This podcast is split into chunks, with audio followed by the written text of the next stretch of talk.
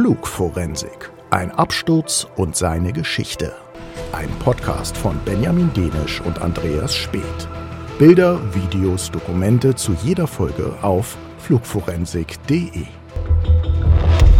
Tragisches Ende eines Traumurlaubs unter Palmen. Für wahrscheinlich 174 deutsche Touristen wurde der Heimflug aus der Dominikanischen Republik zu einem Flug in den Tod. Auch die 13 Besatzungsmitglieder kamen vermutlich ums Leben.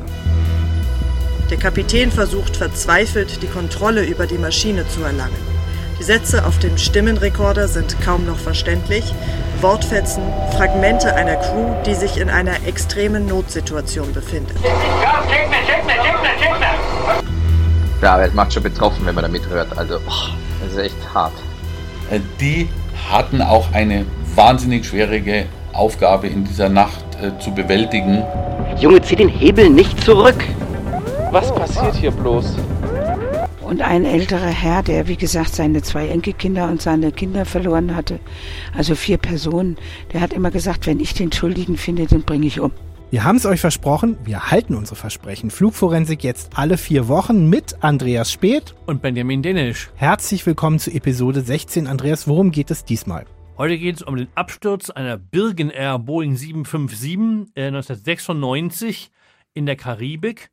Und das war bis heute der Absturz mit den meisten deutschen Opfern in der zivilen Luftfahrtgeschichte, nämlich 167 waren Deutsche von insgesamt 189 Opfern.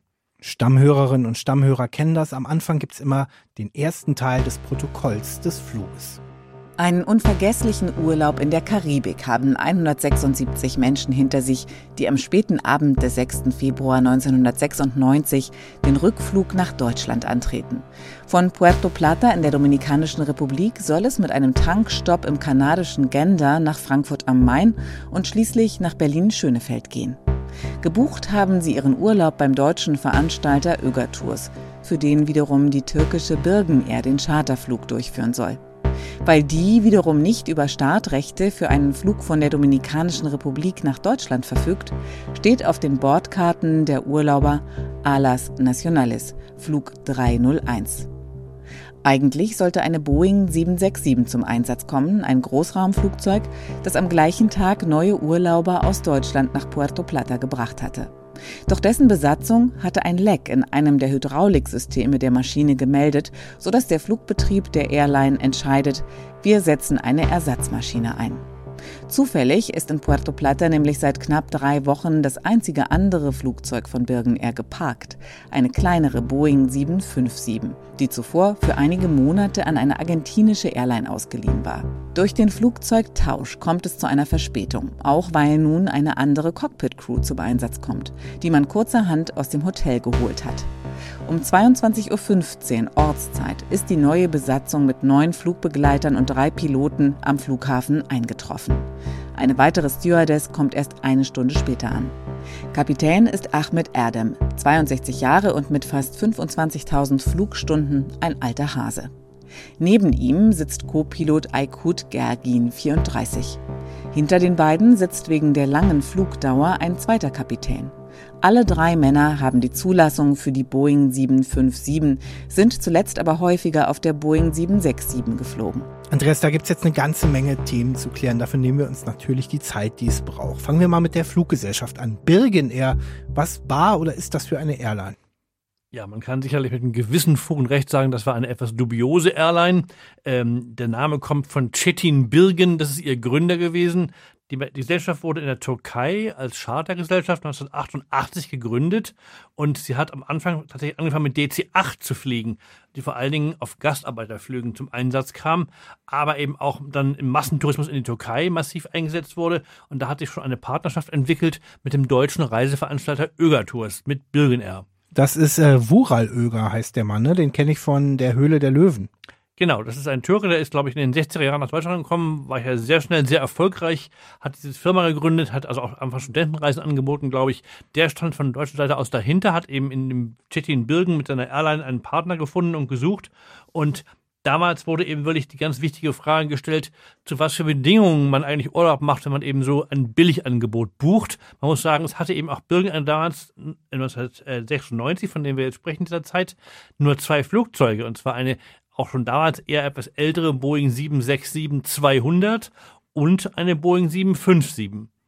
Ähm, in der allerersten Folge von Flugforensik ging es um eine sogenannte Bedarfsfluggesellschaft oder Charter Airline, würde man heute sagen. Penn International. Das war, äh, ist noch viel, viel länger her. Kannst du uns mal so aus deiner Erinnerung sagen, was waren das für Zeiten bei Charterfliegern Mitte der 90er Jahre? Also es war die Zeit, wo billig Trumpf war vor allen Dingen. Und billig nicht nur wie wie wir ursprünglich das angefangen haben, diese Podcast-Serie eben mit den frühen 70ern, wo es immer ums Mittelmeer ging, oder fast immer, sondern in der Zeit, in den 90ern, wollten auch die Menschen natürlich schon weiter die Welt erkunden und das eben auch möglichst ganz billig, all-inclusive. Und ein wichtiges Ziel war zum einen die Türkei in Europa, also am Rande Europas, die Türkei für solche Billigurlaube. Deswegen florierte da auch wirklich eine Art Billig-Ferienflugszene, die wirklich eine extrem hohe Fluktuation hatte. Es gab sehr viele seltsame Airlines, die kamen und wieder verschwanden mit ein, zwei Flugzeugen. Das gab es über eine ziemlich längere Zeit, eben genau Anfang Mitte der 90er. Aber ein neuer Hotspot für diese Art von Billig-Pauschaltourismus war die Dominikanische Republik in der Karibik. Um die geht eben auch heute um eine Verbindung aus Türkei und der sogenannten Domrep, wie sie abgekürzt ja, wird. Ja, genau, hast du mir, genau das wollte ich auch sagen. Ja, billig ist ja im Prinzip gut. Wer will nicht gerne auch billig verreisen? Ähm, das ist so ein bisschen wie beim Essen. Äh, Qualität und zum Beispiel Tierwohl haben eben auch ihren Preis. Und deswegen wurden billig Reisekonzepte auch schon früh kritisiert, zum Beispiel von einem alten Bekannten aus diesem Podcast. Oliver Will, äh, im Hauptberuf Pilot, der gehörte damals zur Zeit des Bürgen Air Absturzes ähm, auch schon zu den bekanntesten Kritikern der Bürgen Air und zwar in seiner Funktion als Sprecher der, ich nenne sie jetzt mal Pilotengewerkschaft, Pilotenvereinigung VC Cockpit. Wenn wir über diese Zeit äh, sprechen, ist es äh, wichtig hervorzuheben, dass es eben nicht erst um die Birgen Air ging nach äh, dem äh, Unfall vor der Dominikanischen äh, Republik, sondern äh, der Zufall wollte es, dass ich als Sprecher der VC schon lange bemängelt hatte, dass wir es hier teilweise mit ausländischen Airlines zu tun haben, die unsere eigenen Standards nicht erfüllen.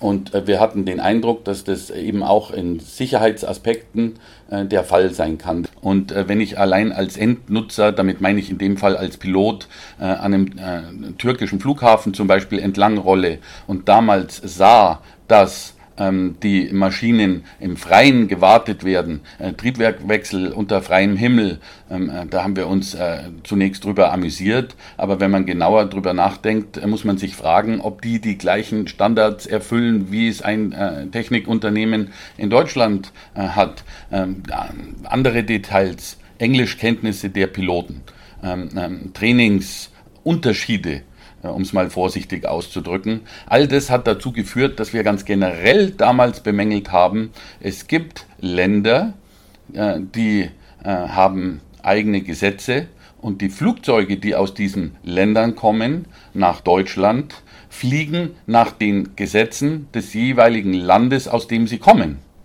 Und äh, das ist natürlich einem Passagier, der bei einem deutschen Reiseunternehmen bucht, um mit äh, diesem Unternehmen in den Urlaub zu fliegen, in dem Moment überhaupt nicht klar, dass er in dem Moment in ein Flugzeug einsteigt, dessen Sicherheitsstandard sich ähm, nach den Gesetzen des Landes bewegt, aus dem das Flugzeug kommt. Andreas, ich versuche mich jetzt mal in einen Reisenden reinzuversetzen. Ich buche bei Ögertours meinen Urlaub. Ich erfahre, dass die Fluglinie, die mich in die Karibik bringt und wieder abholt, Birgen Air heißt. Okay. Und dann kriege ich mein Flugticket und da steht nicht Birgen Air drauf, sondern ALW 301. Und wenn ich da recherchiere, finde ich raus, ALW ist der Code, das Airline-Kürzel für Alas Nationales.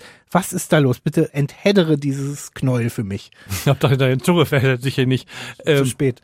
Auf jeden Fall ist das in der Tat etwas seltsames Konstrukt, was aber eigentlich einfach zu erklären ist. Denn es ist ganz logisch, dass für einen Charterflug von Deutschland in die Dominikanische Republik natürlich eine türkische Gesellschaft kein Verkehrsrecht hat. Da spielt die Türkei ja keine Rolle, weil sie kein betroffenes Land ist, was irgendwie auf dem Weg mit angeflogen wird oder von wo der Flug kommt oder wo er hinführt. Deswegen nach dem internationalen Luftverkehrsrecht hat da die Türkei nichts zu suchen. Ah. Ja, das ist schon mal der Ausgangspunkt. So, also um für eine Birgen Air, die ja hier der Chetin Birgen mit seiner Airline und Wural Oeger mit seiner Reisefirma haben ja gemeinsame Sache gemacht. Und so gab es in der Dominikanischen Republik, wenn man so will, eine Briefkastenfirma, nämlich eine Airline, die hatte eine Verkehrszulassung in der Domrep mit dem Namen Alas Nacionales, aber sie hatte keine Flugzeuge.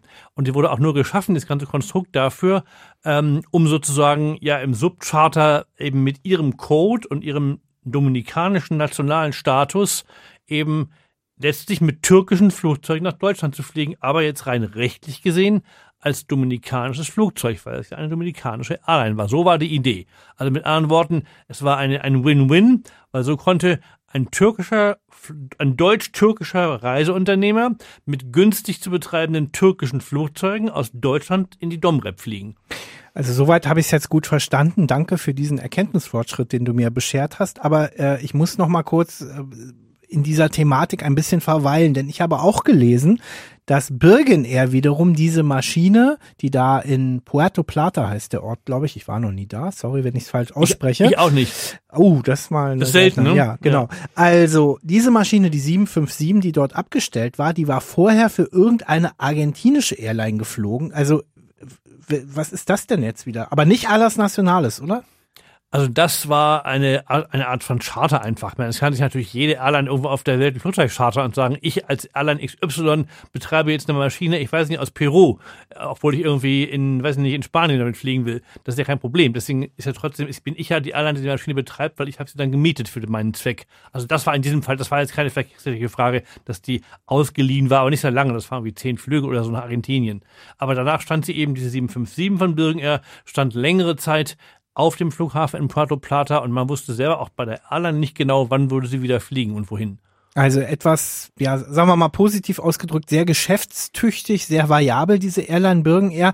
Wir wollten von dem kritischen Oliver Will wissen, ob diese Praktiken ihm auch komisch aufgestoßen sind. Nun, erstens, es ist legal. Damals gab es ein paar Details, ähm, äh, ob die Streckenrechte oder die Versicherung äh, gestimmt haben. Die sind aber äh, mindestens nicht äh, unfallbeitragend. Äh, trotzdem muss ich sagen, es ist branchenüblich bis heute. Äh, zum einen muss man denken an die durchaus vollkommen übliche ähm, ähm, Komposition, dass ein Flugunternehmen beim Ausfall des eigenen Flugzeugs auch heute selbstverständlich versucht, Ersatzmaschinen zu finden. Zweitens gibt es aber auch ähm, äh, langfristig geplante äh, ähm, Wetleases, ähm, um die eigene Flotte zum Beispiel saisonal zu verstärken.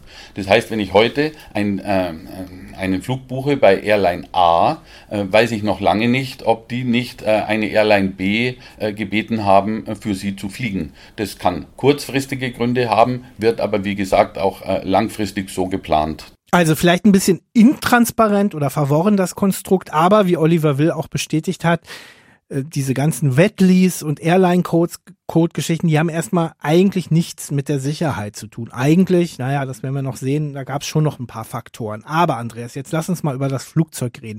Die Boeing 757 ist erstmals bei Flugforensik zu Gast, wenn man das so nennen will, was erstmal vielleicht ein Indiz dafür ist, es ist immerhin schon die 16. Folge, dass es ein eher sicheres Flugzeug ist. Ich finde es vor allen Dingen elegant, weil es so langgestreckt ist. Und ich äh, sorge jetzt vielleicht bei einigen unserer Hörerinnen und Hörer für Gelächter und Spott, aber ich gebe zu, dass ich relativ lange dachte, die Boeing 757 wäre eine Widebody, also eine Großraummaschine mit zwei Gängen äh, und war dann relativ erstaunt oder enttäuscht, als ich das erste Mal äh, drin war. Ich bin leider nie mitgeflogen, aber ich durfte mal in eine abgestellte Maschine zum Drehen rein und stellte fest, die sieht eigentlich aus wie eine 737 in lang. Ja, und ich bin gespannt, ob du bei deinem kurzen, bei deiner kurzen Begehung an Bord das interessanteste Feature gesehen hast, was nur die 757 hat, in, bei allen Verkehrsflugzeugen. Hast du eine Idee, was das sein könnte? Äh, nee, er ist aktuell nicht. Vielleicht erinnerst du dich daran, wenn ich sage. Und zwar musst du, um ins Cockpit zu kommen, eine Stufe runtergehen. Ich war nicht im Cockpit okay, an dem Tag. Du kannst deswegen, das nicht wissen, ja. aber das ist nämlich bei keiner anderen Maschine der Fall, dass du sozusagen wie so eine Stufe runtergehst, um aus der Kabine ins Cockpit zu kommen. Und ich gebe dir völlig recht, die 757 sieht in der Tat ziemlich elegant aus, schlank und irgendwie rank und schlank, also wirklich ganz angenehme Ästhetik. Und sie war aber im Prinzip eine Weiterentwicklung, also zumindest in demselben Markt sollte sie sich tummeln, der Boeing 727, was ja auch ein Dreistrahler war, der in den 70er Jahren oder den 80er Jahren Das meistgebaute Flugzeug der Welt war die 727 und die 757 sollte im Grunde einen neuen Schritt sein, diesen Markt zu bedienen. Es ist ein Mittelstreckenflugzeug. Sie hat 1981 den Erstflug äh, erlebt und ähm, wurde insgesamt, also wurde 1983 in Dienst gestellt von den ersten Airlines, ist also von 81 bis 2004 gebaut worden und zwar 1050 Mal. Also es war mhm. wirklich auch nach Stückzahlen ziemlich erfolgreiches Flugzeug, was maximal für 240 Passagiere zugelassen war, allerdings meistens mit weniger Flug. Im Falle von Birgen Air waren es ja an Bord, glaube ich, insgesamt mit Besatzung allerdings 169 Menschen, ich glaube 172 Passagiere um den Dreh. Ähm, auf jeden Fall ist die Maschine insgesamt in diesen von diesen 1050 hatte sie nur vier Unfälle. Es gab noch ein paar andere bei Entführungen und so weiter, ein paar andere Verluste. Da, das ist eine super Quote. Auch der September, September 11, 9-11, da gab es ja auch einen 757, zwei, zwei Abstürze, aber das war ja nicht als Unfälle zu zählen. Und von den vier Unfällen war einer Birgen Air, wo ja, wie ich schon erwähnt habe, die meisten Deutschen jemals bei einem Unfall getötet wurden.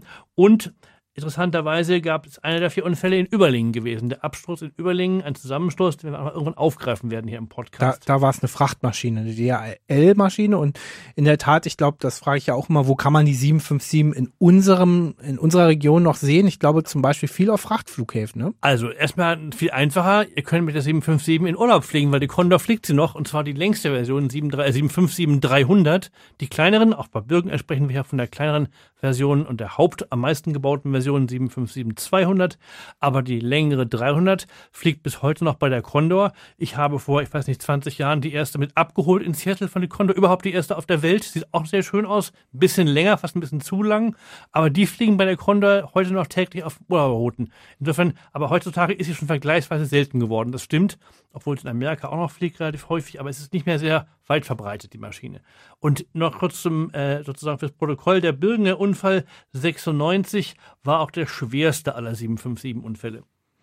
Man kann die 757 eigentlich kaum denken ohne die 767. Die wurde, ähm, ja, ich glaube, zeitgleich bisschen oder früher, bisschen, ja, früher. bisschen früher entwickelt. Aber Boeing hat damals die Airlines auch geködert, bestellt dieses Flugzeug, denn eure Pilotinnen und Piloten können es mit demselben Type-Rating fliegen wie die 767. Also 757 und 767 brauchen mehr oder weniger nur eine Zulassung. Und das fand ich dann doch erstaunlich. Ähm, wir wollten vom Piloten Andreas Lampel, der vor einigen Jahren als Senior First Officer auf der Boeing 757 und der Boeing 767 geflogen ist, wissen, ist es eigentlich einfach, von dem einen Muster aufs andere zu wechseln, so nach dem Motto, vormittags sitze ich in dem einen Cockpit und nachmittags im anderen?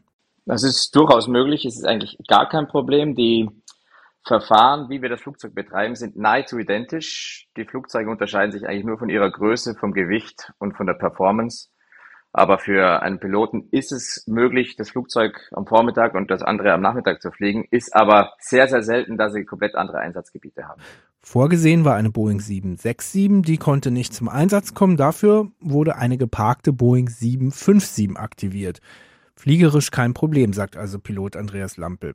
Aber was ist mit dem anderen Thema, nämlich der Tatsache, dass die Maschine geparkt war? Da wollen wir jetzt mal ein bisschen ausführlicher drauf eingehen. Ähm, es gibt ja unterschiedliche Szenarien. Also ein Flugzeug steht über Nacht äh, zwischen der letzten Ankunft am Vorabend und den ersten Start am Morgen. Das ist, glaube ich, ein relativ normaler Fall. Dann gibt es das ganz andere Extrem. Das haben wir in der Corona-Zeit zum Beispiel erlebt. Flugzeuge werden irgendwo in der Wüste, in Teruel, was weiß ich wo, eingemottet und werden dann im Idealfall, wenn das Leben weitergeht, äh, wieder aus dem Schlaf aufgeweckt. Das ist ein ganz spezielles Business. Der Fall, über den wir hier reden, bei Birgen Air in der Dominikanischen Republik, liegt ja irgendwo dazwischen. Die Maschine stand 20 Tage am Boden, dazu noch im Freien. Was muss man da beachten? Das frage ich jetzt Lars Hillebrecht. Er ist Fluggerätemechaniker, auch bei einer großen europäischen Airline. Er hat selber auch ein paar Erfahrungen auf der Boeing 757 oder mit der Boeing 757 gesammelt. Allerdings ähm, ist das gar nicht so relevant für die grundsätzlichen Fragen. Ähm, Lars, wir wollen, ich würde gern wissen, also wenn ich mein Auto äh, länger abstelle, dann gucke ich zum Beispiel unter was für einem Baum das steht und wie gefährlich das Risiko ist, dass dafür Vögel ihr, ihre Hinterlassenschaften drauf lassen. Aber was muss man eigentlich beachten, wenn man ein Flugzeug für einige Tage oder Wochen abstellt? Grundsätzlich kann man sagen, dass das ähm, vernünftige Abstellen daraus resultiert, wenn man jetzt weiß, das Flugzeug steht, den Zeitraum zum Beispiel 24 Stunden. Die Staustatikanlage oder halt auch die Pitot-Rohre und Statikports, die äh, Temperaturmesssonde, alles das, wo Öffnungen nach außen sind, die für sehr feinfühlige Messverfahren am Flugzeug, sei es zur Geschwindigkeits- oder Höhenbestimmung, nötig sind, dass das alles abgedeckt wird. Dann muss das Flugzeug vernünftig am Flughafen gesichert werden. Es kann sein, dass zum Beispiel Sturm aufkommt. Dann sind nochmal wieder zusätzliche Sicherungsmaßnahmen. Steht das Flugzeug jetzt zum Beispiel drei Tage, dann sollen die Tanks, da sammelt sich immer minimal Wasser an den untersten Stellen drin an, was durch Kondenswasser oder minimale Wasseranteile im Sprit sich absetzt, muss trainiert werden. Äh, Im Winter ist das Flugzeug bei Frost geparkt, natürlich total kontraproduktiv, wenn der Schmutz- oder Frischwassertank noch gefüllt ist. Solche Geschichten.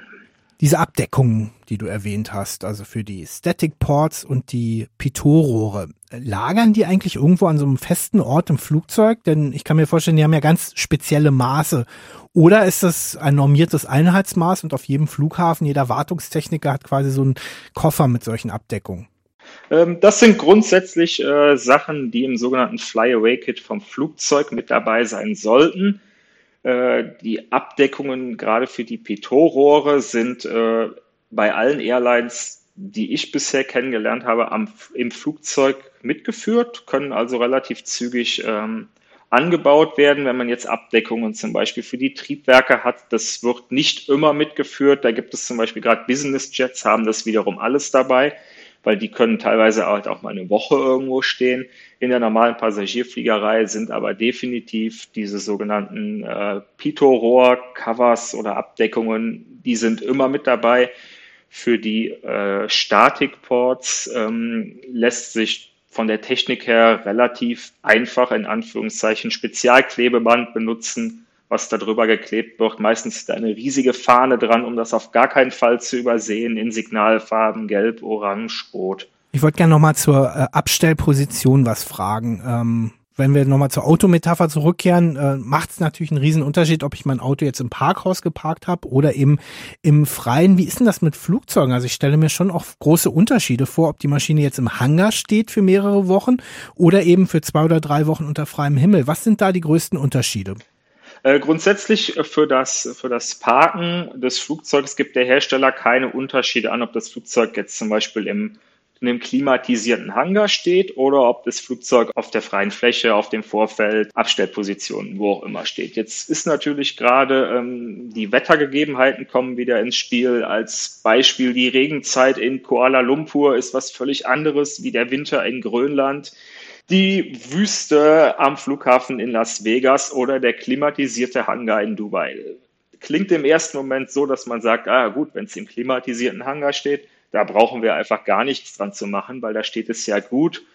Ja, der Hersteller sieht das ein bisschen anders. Ähm, natürlich kann der entsprechende Wartungsbetrieb, wenn er das verantworten kann, da auch was dran ändern. Ich würde es als ähm, Betrauter des Kunden oder als Airline-Mitarbeiter so nicht machen gesetzt den Fall, das Flugzeug steht im Hangar, trotzdem das Abdecken der Staustatikanlage, ähm, Abdecken diverser Öffnungen, wo halt auch Insekten insbesondere sich einnisten können. Insekten sind an sich die Gefahr des Insekts selber. Insekten bauen Nester und Insekten bringen gegebenenfalls auch irgendwelche Bakterien ein, was gerade im Fall von den Tanks mit noch vorhandenem äh, Treibstoff drin sehr kontraproduktiv sein kann. Insekten, spannend, ja, das ist nachvollziehbar. Ähm, Jetzt springen wir mal ein paar Wochen nach vorne. Also diese Boeing 757 steht da 20 Tage äh, und soll dann relativ kurzfristig wieder in Betrieb genommen werden. Es ist äh, ziemlich spät am Abend, es gibt Zeitdruck, es gibt Verspätung. Wer ist eigentlich dafür zuständig, das Flugzeug dann wirklich wieder startklar zu machen nach so einer längeren Abstellzeit? Gibt es da eine strenge Vorschrift oder ein übliches Vorgehen? Bürgen Air, soweit ich das mitbekommen hatte, eine eigene Technik in Puerto Plata äh, vorhanden die haben Mitarbeiter mit nach Puerto Plata genommen. Und äh, diese Techniker hätten das auch, die hätten das Flugzeug in, in, in diese Parkprozedur einbringen müssen, wenn es da 20 Tage steht, und hätten es auch daraus wieder rausholen müssen, nach den Vorgaben von Boeing, die für den Fall aber für die Bürger eher ersichtlich gewesen sein sollten. Wer kann denn solche Verstopfung überhaupt feststellen? Denn die Maschine, auch wenn es jetzt keine A380 ist, aber auch eine 757 ist ein, ein großes Gerät und die Staurohre, die Pitot-Rohre sind ja weiter oben. Ähm, also ein Pilot kann doch nicht beim Walkaround feststellen, dass die verstopft sind. Nee, also ähm, da muss man auch den Piloten gar nicht irgendwie ihre Kompetenz äh, abstreiten. Das äh, können die genauso wenig wie wir als Techniker, weil die Pitot-Rohre sind vielleicht bei kleineren Flugzeugen, sei es mal irgendwie vielleicht eine ATR oder so, da kann man die auf Augenhöhe noch sehen. Ab da, wo es äh, Boeing 737, 757 und dann an große Whitebody-Flugzeuge, da sind die auf Höhen, da ist selbst teilweise eine Leiter nicht mehr ausreichend und man braucht Hubsteiger oder sonst irgendwas. Da kann man von unten sehen, ist da diese vorher schon mal angesprochenen Abdeckungen drauf und das war's dann auch schon. Ob da Insekten drin sitzen, saßen oder irgendwelche anderen Verunreinigungen durch Staub oder sonst irgendwelche Faktoren vorhanden sind, das kann niemand von da unten sehen. Wir halten mal fest an dieser Stelle, die Piloten von Birgen Air hatten bei der Startvorbereitung keine Chance festzustellen, ob irgendein Mechaniker die Pitot-Rohre der Boeing 757 nach der Reaktivierung des Flugzeugs überprüft haben.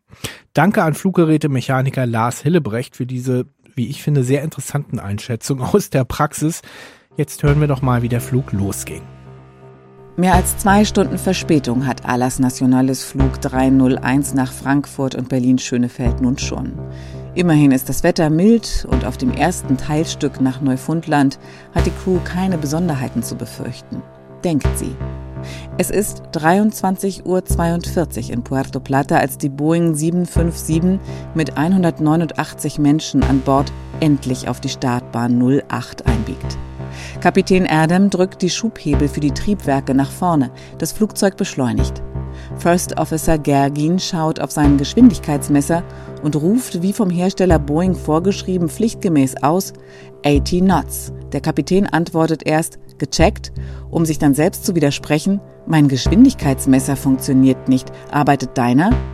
In dieser Phase ist das Flugzeug mehr als 150 Kilometer pro Stunde schnell, aber die Startabbruchgeschwindigkeit V1 ist noch nicht erreicht. Dennoch entscheidet sich der Kapitän, den Start durchzuziehen. Um 23.42 Uhr und 43 Sekunden hebt die Boeing 757 der Birgen Air ab. Knapp 17 Minuten sind es bis Mitternacht. Doch den nächsten Tag wird keiner der Insassen der Maschine mehr erleben. Da denke ich mir als Laie, gut, ich kokettiere immer damit, also ich bin ja auch kein völliger Laie mehr, aber mal salopp gesagt, es ist doch eigentlich alles sehr klar geregelt beim Startvorgang. Wir kennen diese Abbruchgeschwindigkeit V1. Das Abhebekommando Rotate, das hat jeder, der schon mal auf YouTube oder sonst wo ein Cockpit-Video gesehen hat, sicherlich schon mal gehört. Rotate. Aber ich frage mich, wofür hat man diese Meilensteine denn überhaupt, wenn sich dann doch die Piloten nicht dran halten, wie in diesem Fall? Ja, und gut, dass wir einen echten Piloten fragen können. Andreas Lampel, gleich zwei Fragen hintereinander, soll man ja im Journalismus nicht machen. Ich tue es jetzt trotzdem. Erstens, was ist die Funktion dieses 80 Knots, 80 Knoten Ausrufs? Und warum haben die den Start bitte nicht abgebrochen, obwohl ja offensichtlich der Geschwindigkeitsanzeiger des Captains nicht funktioniert hat? Bis 80 Knoten, sagen wir, ist ein Startabbruch für kleinere Fehler, für Fehlermeldungen jederzeit möglich nicht, problemlos will ich nicht sagen, aber ohne große Auswirkungen auf das Flugzeug oder auf die Situation an sich. Alles über 80 Knoten muss man sich schon gut überlegen und was macht der Kapitän eigentlich für sich? Da ist der einzige verantwortlich in diesem Fall für den Starterbruch. Da gibt es nicht mehr viele Sachen, für was wir einen Start abbrechen oder abbrechen können überhaupt. Ne? Das Flugzeug ist bis 80 Knoten noch in einem Energiebereich, wo, das, wo wir jederzeit stehen bleiben können. Ab 80 Knoten haben wir dann das Problem, dass dann so viel Energie in dem Startlauf ist, dass das Flugzeug dann sozusagen erstmal wieder überprüft werden muss für den weiteren Start. Da ist dann wirklich etwas Größeres, also größere Wartungsarbeiten wahrscheinlich notwendig. Ähm, bis 8, was bei 80 Knoten passiert von der Flycrew ist erstmal, dass wir schauen, dass wir die gleichen Geschwindigkeitsanzeigen haben. Ähm, das ist insofern sehr wichtig, da kann ja auch sein, dass der Copilot zum Beispiel eine blockierte Geschwindigkeitsanzeige kommt, dann kommt der 80 Knoten Call überhaupt nicht zum Beispiel. Oder wir merken, dass das überhaupt nicht funktioniert. Was wir noch überprüfen bei 80 Knoten zum Beispiel ist auch, ob der andere Pilot auch handlungsfähig ist. Wenn da zum Beispiel gar keine Antwort kommt, wissen wir, oh, da ist irgendwie was Medizinisches, irgendwas. Das ist auch ein ganz wichtiger Aspekt beim Startlauf, dass wir nochmal wissen, ey, wir sind beide bei der Sache, wir wissen, was los ist und wir sind sozusagen am Ball und können den Start fortführen. Bei Birgen Air war es so, wenn ich mich richtig das äh, herausgelesen habe, dass praktisch der Fahrtmesser gar nicht funktioniert hat. Und das sollte eigentlich bis zum 80-Knoten-Check eigentlich schon aufgefallen sein, weil das in den Scan, den der Pilot durchführt beim Startlauf, den Fahrtmesser absolut mit einbezieht. Und wenn da gar nichts angezeigt wird, dann ist das eigentlich äh, ein, ein klarer Fall und der Start wird abgebrochen. Sie sind aber trotzdem gestartet und das hatte fatale Folgen. Der Charterjet ist im Steigflug in den karibischen Nachthimmel. Die ersten 90 Sekunden nach dem Start verlaufen routinemäßig. Als sie mehr als 1000 Meter hoch sind, schalten die Piloten den Autopiloten ein. Unmittelbar danach erscheint auf einem der Cockpit-Displays eine erste Warnmeldung wegen auffälliger Geschwindigkeitswerte. Die Piloten werden aktiv. Sie vermuten, dass bestimmte Anzeigen und Systeme wegen der langen Standzeit der 757 in Puerto Plata verrückt spielen. Sie entscheiden sich, verschiedene Sicherungen raus und wieder reinzustecken. Doch nach dem Reset melden sich die Sicherheitssysteme des Flugzeugs erneut.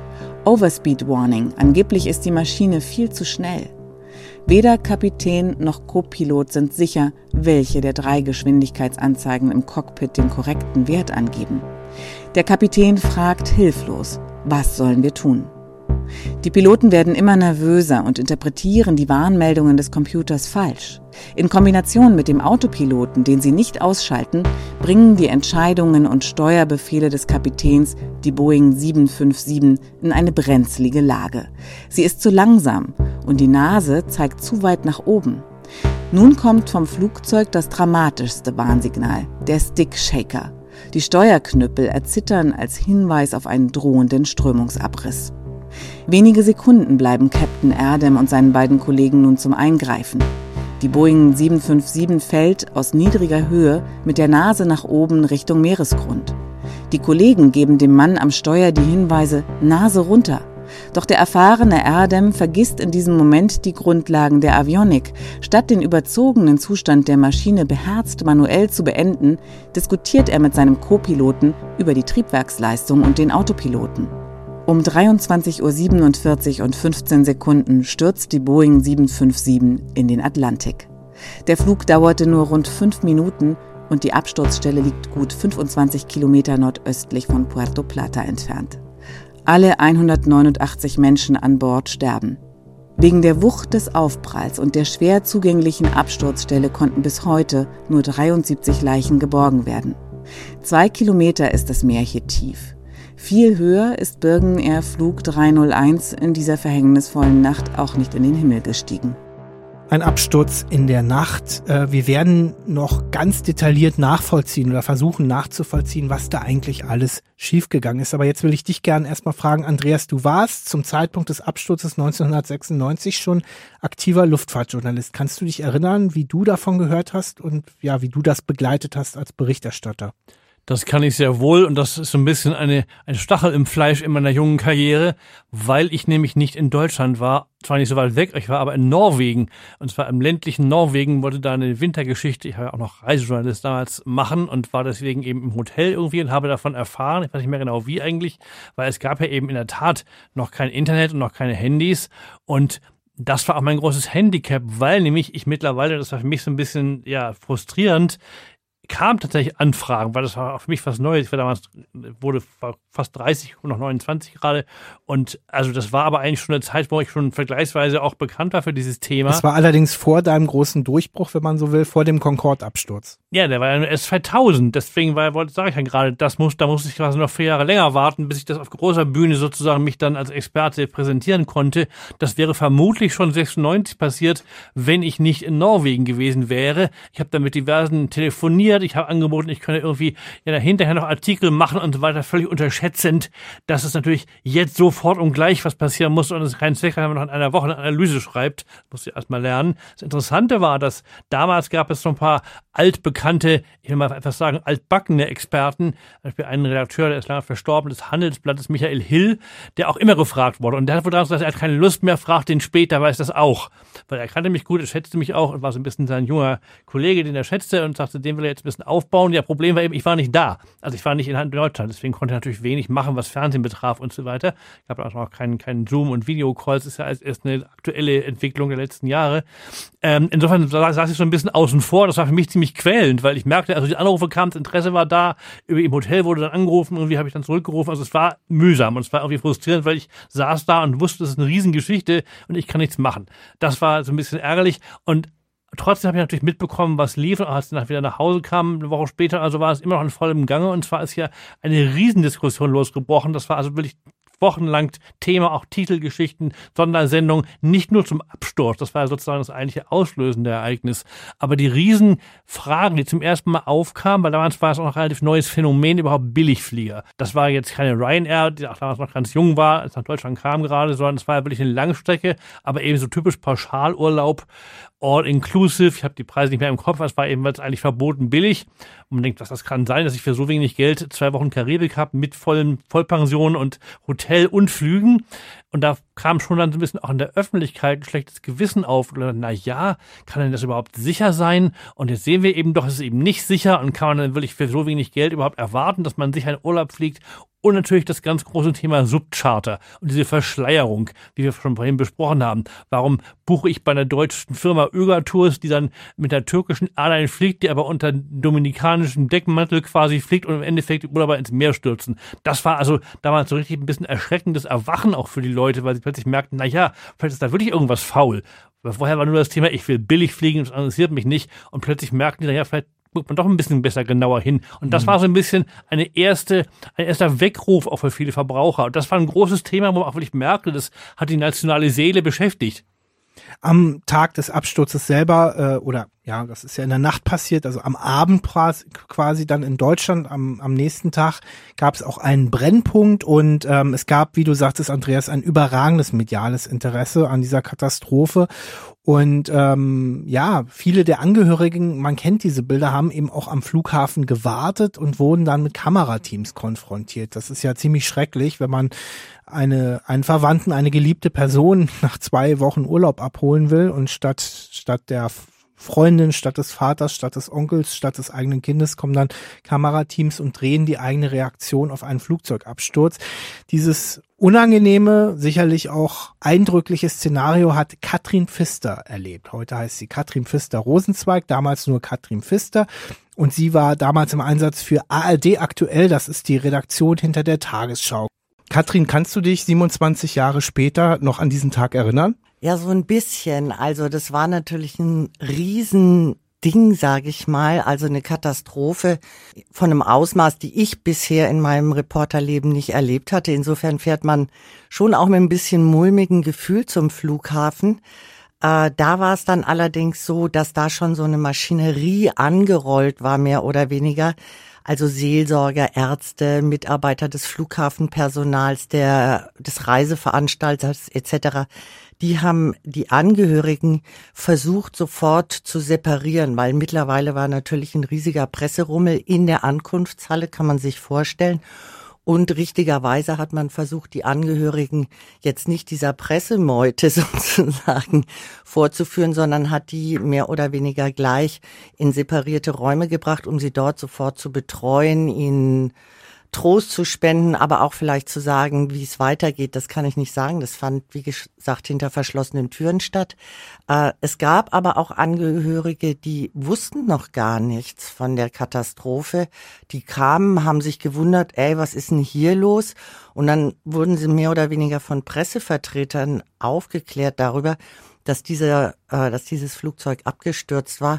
Und das war natürlich furchtbar zu sehen, ehrlich gesagt. Ja, also wie jemand von der Presse erfährt, dass, ich weiß es nicht, Vater, Mutter, Kinder, Angehörige oder sowas auf so schreckliche Art und Weise umgekommen sind.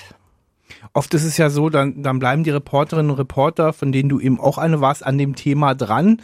Äh, hast du da noch irgendwelche Erinnerungen? Also hat dich das dann auch in den Folgetagen beschäftigt? Und hattet ihr vielleicht sogar Kontakt zu Wural Oeger, dem Besitzer des Reisebüros, über das die meisten ihre Reise in die Dominikanische Republik gebucht hatten? Also es gab tatsächlich später noch einen Kontakt. Es gab nämlich, und das war wirklich ein sehr ergreifender Moment, es gab einen Gedenkgottesdienst in Potsdam Und äh, da saßen nun alle Angehörigen von Menschen, die da umgekommen waren und abgestürzt waren. Und da kann ich mich noch gut dran erinnern. Also weil bei so einem Flugzeugabsturz das Furchtbare ist ja diese Ortlosigkeit eines des Todes. Also man weiß gar nicht, wie ist es passiert, wo ist es passiert, wo sind die sterblichen Überreste. Also man weiß gar nichts. Und in dieser Kirche in Potsdam, da hat dieser Tod plötzlich einen Ort bekommen, in dem sich die Leute wiedergefunden haben, auch zusammen mit anderen in ihrer Trauer. Und ich kann mich schon erinnern, das war, also, wie soll man das sagen, das war so ein Ort ähm, von ungeheuer konzentrierter, geradezu verdichteter Trauer. Also das war wirklich ähm, ein sehr ergreifender Moment. Vielen Dank an Katrin Pfister, die als Reporterin unmittelbar nach dem Bürgen-Air-Einsatz am Berliner Flughafen Schönefeld aktiv war etwas später mit dem Unfall in Berührung gekommen ist ähm, Sibylle Jatzko. Sibylle Jatzko ist eine beeindruckende Frau und ich freue mich sehr, dass wir sie zum ersten Mal hier bei Flugforensik haben, denn sie beschäftigt sich auch viel mit Flugzeugunglücken, mit Katastrophen äh, generell, allerdings nicht wie wir einfach nur in berichterstattender Art und Weise, sondern sie hilft. Sie hilft Menschen in der Katastrophen Nachsorge, in der hinterbliebenen Nachsorge. Also es gibt, wenn ein Unglück passiert, ja unmittelbar hoffentlich Unterstützung, Notfallseelsorge, aber die ist dann irgendwann weg. Und dann kommt Sibylle Jatzko mit ihrem Team und hilft Angehörigen über den unglaublichen Schmerz, aber auch die organisatorischen Herausforderungen hinwegzukommen. Hallo, Frau Jatzko. Ja. Bevor wir über Ihre Arbeit mit den Birgen-Air-Hinterbliebenen sprechen, ähm, vielleicht mal kurz die Frage, wie sind Sie eigentlich dazu gekommen? Ich hoffe nicht durch ein eigenes Leid. Wir sind eigentlich dazu gekommen äh, 1988, als diese Flugzeugkatastrophe von Ramstein, eben in Ramstein, äh, dort, äh, ja, es waren ja 72 tote Menschen und vor allen Dingen 450 bis 1000, 450 Schwerstverletzte, 1000 Verletz leichtere Verletzte in 46 Krankenhäusern. Und in unserer Gegend kamen eben auch psychisch Traumatisierte in die medizinische Ambulanz.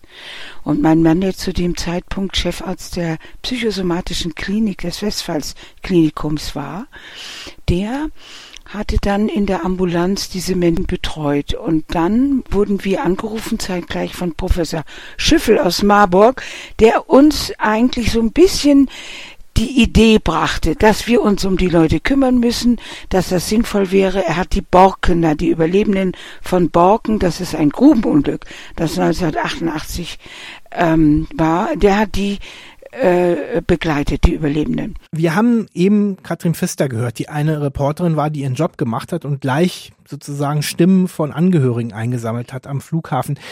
Ähm, können Sie sich erinnern, wie das bei Birgen eher war insgesamt? Also haben die meisten Angehörigen das tatsächlich auch von Medien erfahren oder doch eher von der, vom Reiseveranstalter, was da Schreckliches geschehen ist? Ich weiß noch zu der Zeit von den Geschichten der Hinterbliebenen, dass sie das eigentlich von den Zeitungen und von den Reportern erfahren haben.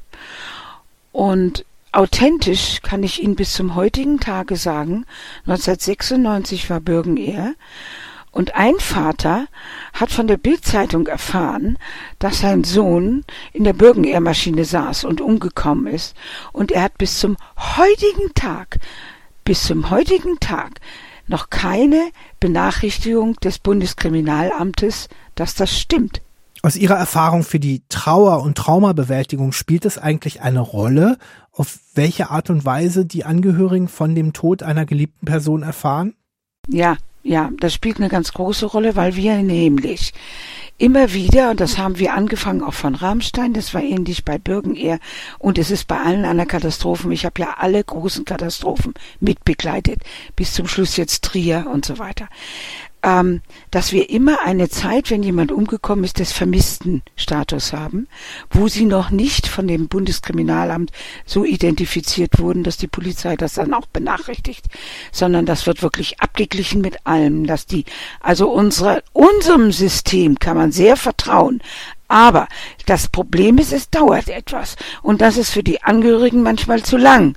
Und insofern hängen sie sich dann auch an die Presse und sagen immer von der Presse, erfahren wir es ja relativ schnell. Aber bei Birken, da erzähle ich Ihnen eine Geschichte, die, die ich so tief beeindruckend finde. Es gab zwei ältere Damen, die haben ihre Söhne verloren. Und diese älteren Damen kamen immer zur Nachsorge. Ich glaube, mittlerweile leben sie nicht mehr. Sie kamen aber immer zur Nachsorge. Beide älteren Damen haben ihre Zimmer zu Hause so gelassen, als wäre der Junge, der jetzt umgekommen ist, auf Reisen und kommt vielleicht in drei, vier Monaten wieder. Sie waren ja gewohnt, dass ein erwachsenes Kind auch außer Haus ist, aber es kann ja sein, dass er doch schwimmen konnte, es kann ja sein, dass er doch und so weiter. Und gleichzeitig haben sie dann aber einen Gedenkstein auf dem Friedhof eingerichtet. Das sind zwei Damen, die völlig identisch dasselbe gemacht haben. Berührend, nicht nur, wenn man selber Kinder hat und sich da reinversetzen kann. Wir hören Sibylle Jatzko später nochmal.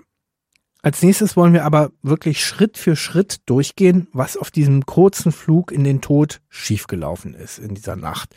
Über den Start haben wir schon gesprochen. Lasst uns jetzt aber mal die Minuten danach durchgehen. Wir werden später einen Ausschnitt des Stimmenrekorders, auch mit den letzten Sekunden im Cockpit hören und den für euch auf Deutsch übersetzen. Aber erstmal wollen wir uns von Pilot Andreas Lampel erklären lassen, was da eigentlich alles vorher schiefgegangen ist. Dafür fassen wir das Geschehen zusammen, so wie es der Flugdatenschreiber und der Stimmrekorder hergeben und wir haben uns dafür auch natürlich aus dem Unfallbericht bedient. Steigen wir ein kurz nach dem Abheben in Puerto Plata. 23.43 Uhr. Die Maschine befindet sich im Steigflug, ist gut eine Minute in der Luft. Über den defekten Geschwindigkeitsmesser auf der Seite des Kapitäns sprechen die Piloten nicht. Sie gehen stattdessen die After-Takeoff-Checkliste durch. Alle Systeme scheinen zu laufen. Für ein paar Minuten glauben die drei Männer im Cockpit, dass das ein normaler Flug wird. Auf einer Höhe von gut 1000 Metern schalten sie den Autopiloten ein. Also, es gibt so einen kleinen einen, einen, ja, Interpretationsspielraum oder einen Widerspruch äh, aus dem Dialog im Cockpit. Die Piloten und der, Co-Pilot fragt Elnaf und der Kapitän sagt ja bitte. Ähm, und dann kurz danach sagt dann der Co-Pilot, it began to operate. Der Flugunfallbericht bezieht diese Aussage des Co-Piloten auf den Fahrtenmesser des Kapitäns ähm, es gibt einen Ermittler des Luftfahrtbundesamtes, der sagt, nee, nee, das bezieht sich auf LNAV. Ähm, wir müssen spekulieren, Sie auch, aber Sie sitzen häufiger im Cockpit als ich. Wie würden Sie diesen Dialog interpretieren? Was meinte der Co-Pilot mit It began to operate? Und was ist LNAV überhaupt? Also LNAV ist erstmal nur, dass das Flugzeug praktisch eine laterale Navigation einnimmt, dass es praktisch dem FMS, dem vorgegebenen Flugweg, folgt. Das ist in Porto Plata wahrscheinlich Richtung fünf Meilen aufs Meer hinaus und dann eine Linkskurve auf den Atlantik. LNAV wird nach dem Start wird das, wird das ähm, eingeschaltet und das Flugzeug nimmt dann lateral äh, die Richtung ein. In diesem Fall bei Birgen Air würde ich sagen, ich began to operate, dass es wirklich sich auf den Fahrtenmesser bezieht, weil die Diskussion hatten die kurz vorher und sagt, it's not working, es funktioniert nicht und dass dann der, Co-Pilot praktisch als Pilot Monitoring wirklich die Instrumente scannt und sich dann links steht und sagt, ey, dein Geschwindigkeitsanzeige funktioniert und ich, was, was ich so rausgelesen habe, in der Höhe auch einen sinnvollen Wert angezeigt hat. Also den kann man auch einsehen als Co-Pilot, kann man gut erkennen. Ist, ist einsehbar, jetzt nicht, nicht, also man muss sich, sag mal, ein bisschen schon, sag mal, den Kopf nach links drehen, aber er ist absolut einsehbar. Man kann dann auch links mit anschauen. Ist kein Problem. 23.44 Uhr und 24 Sekunden. Erst vor wenigen Augenblicken haben die Piloten den Autopiloten eingeschaltet. Da leuchtet im Cockpit die Fehlermeldung auf Rudder Ratio Mach Airspeed Trim. Der Kapitän sagt zu seinem Kollegen auf dem rechten Sitz auf Türkisch, da stimmt was nicht, es muss hier ein Problem geben. Der Co-Pilot bestätigt, ja, hier passiert etwas Verrücktes. Mein Fahrtmesser zeigt mir nur 200 Knoten als Geschwindigkeit an, fallend. Der Kapitän schlussfolgert, Beide Anzeigen sind falsch. Was sollen wir machen? Die Besatzung entscheidet sich, die Sicherungen zu kontrollieren und zu resetten. Der Autopilot ist zu diesem Zeitpunkt weiter eingeschaltet. Okay, das müssen wir ein bisschen aufdröseln. Erste Mal die Fachfrage. Einfach erklärt, so dass es ein Fünfjähriger versteht. Mhm, mhm. was, was bedeutet Rudder Ratio, Mach Airspeed Trim? Was will das Flugzeug denen sagen? Also Rudder Ratio ist praktisch der Ruderlimiter der zum Beispiel abhängig von der Fluggeschwindigkeit den Ausschlag des Ruders limitiert bei verschiedenen Fluggeschwindigkeiten. Bei niedrigen Fluggeschwindigkeiten muss ich um einen koordinierten, um eine koordinierte Flug, Kurve fliegen zu können, muss das Ruder mehr ausgeschlagen sein. Bei höheren Geschwindigkeiten muss das Ruder hinten am Schwanz des Flugzeugs weniger ausgeschlagen werden. Das ist einfach nur, der, der nimmt sich die Geschwindigkeit von den Fahrtenmessern und in einer Tabelle sozusagen schaut er nach und sagt, bei der Geschwindigkeit brauche ich so viel Ausschlag für so viel Querneigung und bei der Geschwindigkeit brauche ich das. Rudder Ratio ist darum aufgetreten, weil in dieses Rudder Ratio Modul, da gehen beide Geschwindigkeiten mit ein und jetzt hat er zwei unterschiedliche Werte. Kann damit nicht umgehen. Jetzt sagt er dem Piloten sozusagen, Rudder Ratio in, inoperativ, praktisch, er kann das nicht verwenden, weil er keine validen Daten hat. Ja, und dann äh, scheint ja, äh, ist der Co-Pilot auch zu Recht irritiert, weil er sagt, ähm, mein Fahrtmesser zeigt mir nur 200 Knoten als Geschwindigkeit an und dass wir sogar langsamer werden, was ja im Steigflug äh, gar nicht gut ist. Ähm, ist der jetzt auch kaputt, sein Geschwindigkeitsmesser, oder was passiert hier eigentlich? Es zeigt genau richtig an in dem Moment. Das Problem ist, dass die, dass die Piloten den Autopiloten eingeschalten hat. Der Autopilot im Prinzip hat sich jetzt, das war damals, wenn ich es richtig gelesen habe, der Center Autopilot, der bezieht sich auf den linken Farbmesser des Kapitäns und der hat jetzt einfach stupide so lange gezogen und hat versucht, die Geschwindigkeit zu halten. Jetzt ist aber das Problem, nachdem ja das Geschwindigkeitsmesser des Kapitäns wie ein Höhenmesser funktioniert, umso mehr er zieht, umso schneller steige ich, umso mehr Geschwindigkeit zeigt er mir an.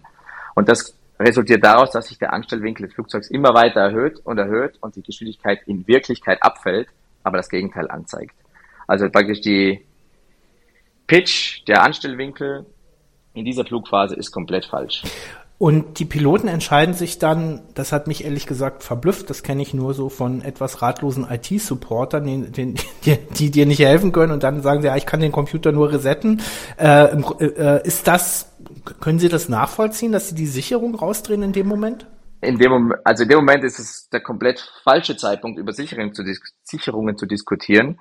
Das einzige Richtige in dem Fall ist praktisch in die Unreliable Airspeed Checkliste einzusteigen. Und zwar der erste Punkt da drin heißt eigentlich Autopilot Off. Und das hätte wahrscheinlich schon einen komplett anderen Ausgang bewirkt für diesen Fall. 23.44 Uhr und 57 Sekunden.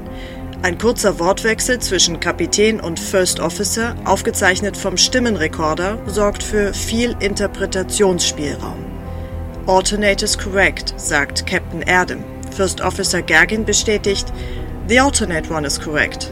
Hat der Co-Pilot damit bestätigt, dass er sich die Geschwindigkeitsanzeige des Kapitäns auf seinen Fahrtmesser geladen hat? Einige Sekunden später zeigt jedenfalls sein Fahrtmesser plötzlich eine Geschwindigkeit von 350 Knoten an, knapp 650 Kilometer pro Stunde. Das hätte bedeutet, dass der Jet sein Tempo innerhalb von 50 Sekunden verdoppelt hätte. Ja, also quasi unmöglich oder nur mit Raketenantrieb. Ähm, aber ähm, mhm. ich gehe noch mal einen Schritt zurück war, also Sie haben ja uns vorher erklärt, ein Flugzeug hat redundante Geschwindigkeitsanzeige, also man hat mehrere Systeme, was ja auch gut und wichtig und richtig ist. Wenn man sich jetzt den des Captains oder des Kollegen auf der anderen Seite, also des First Officers, auf seine Anzeige schaltet, beraubt man sich dann nicht genau dieser wichtigen Redundanz? Was, was in dem Fall jetzt passiert ist an dieser Stelle ist, es hat keine Fehleranalyse stattgefunden. Es wurde nicht einmal wirklich verglichen, mal was zeigt bei dir an, was zeigt bei mir an, wie können wir das mit unserem Standby-Instrument vergleichen? Machen die drei Sinn. Also es wurde nicht einmal wirklich mal sich durchgeatmet, sich mal überlegt, wo liegt hier eigentlich der Fehler, sondern es wurden eigentlich blind Knöpfe gedrückt. Und mit Alternate hat der Co-Pilot vermutlich sich die Daten vom Kapitän geholt auf seinen Display und hat damit bestätigt, oh, jetzt, ist, jetzt haben wir beide dasselbe. In dem Moment, jetzt scheint es Sinn zu machen, ist aber in diesem Fall komplett kontraproduktiv und auch gar nicht so vorgesehen in, der, in dem Prozedere, das wir in dem Fall eigentlich abarbeiten zu haben. 23.45 Uhr und 28 Sekunden. Overspeed Warning. Der Computer warnt die Piloten, die Maschine sei zu schnell. Der Kapitän reagiert und schaltet den Vertical Speed Mode ein. Dadurch versucht er Kontrolle über die Steiggeschwindigkeit zu erlangen. Zusätzlich schaltet er die automatische Schubregelung aus und drosselt die Triebwerksleistung dramatisch. Die Folgen sind fatal. Durch die abrupte Verlangsamung geht die Nase der Boeing 757 nach oben und der Anstellwinkel steigt auf 18 Grad. Das führt um 23.45 Uhr und 50 Sekunden zu einer besonders kritischen Warnung für die Piloten. Der sogenannte Stick Shaker beginnt zu rütteln. Kurz danach schaltet sich der Autopilot von alleine ab.